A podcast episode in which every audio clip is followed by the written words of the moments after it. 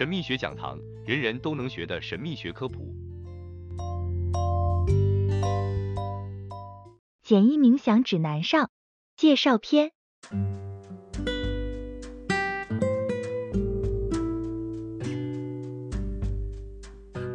错误的冥想资讯提醒。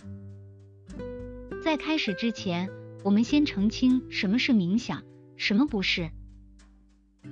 首先，这并不是一种时尚的放松方式，例如为了获得正面、减少压力或提高幸福感。一个人通过冥想来获得内在的知识和启迪，当然，同时也会产生其他好处，但这不是主要目的。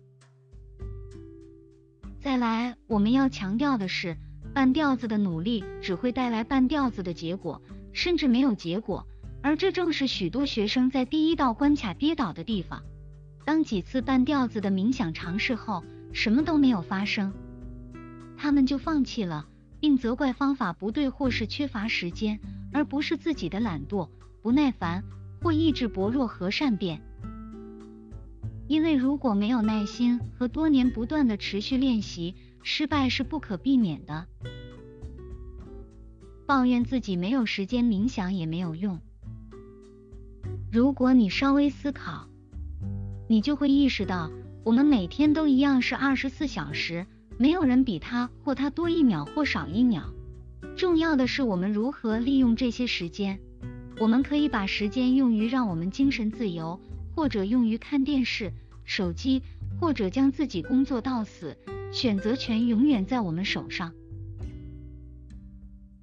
另外，我们必须发出一个非常严重的警告。市面上有很多关于冥想很棒的文章，但更多的充其量是是在误导，甚至最糟糕的是一派胡言。现在有许多非常危险的毒物被众多引导者、治疗师、瑜伽师和新时代巫师散布出来，他们都想加入神秘学的行列。许多的导师是心存善意，但他们对这些力量没有基本的了解，却又如此轻率的运用。他们不知道神秘科学的真正规律和原则。这听起来可能是一个很大的论断。你可能会问我们，怎么可能知道这些？因为这是我们超过五十多年的探究和观察得到的经验。除此之外，我们的声明是基于真正大师和使者的教诲，他的教诲中没有现代这些无意义做法，有伪秘密学家所提倡的。请像躲避瘟疫一样躲避所有这样的教义和老师，因为他们会对身体、心灵甚至是高我造成难以言喻和无法弥补的伤害。发展我们所拥有的隐藏能力有各种方法，但这些方法只能从真正的大师手中提供给那些在长时间在大师下接受指导和指示并久经考验的学生。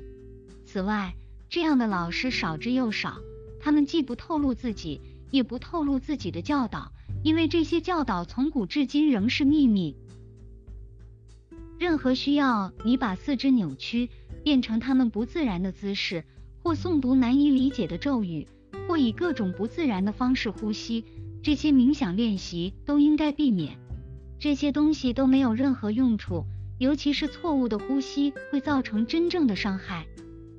所谓的瑜伽呼吸练习，如呼吸法，现在被所有的人提倡，是特别危险的。这并不是指说不存在这种技术的真正教师，但你不会在书本或网络上找到他们或他们的教导。说实话，控制呼吸是所有神秘力量中最强大的一种。如果使用得当，它是健康、幸福和启蒙；但如果使用不当，或用于自私的目的，它就是他们的反面。请认真对待这些警告。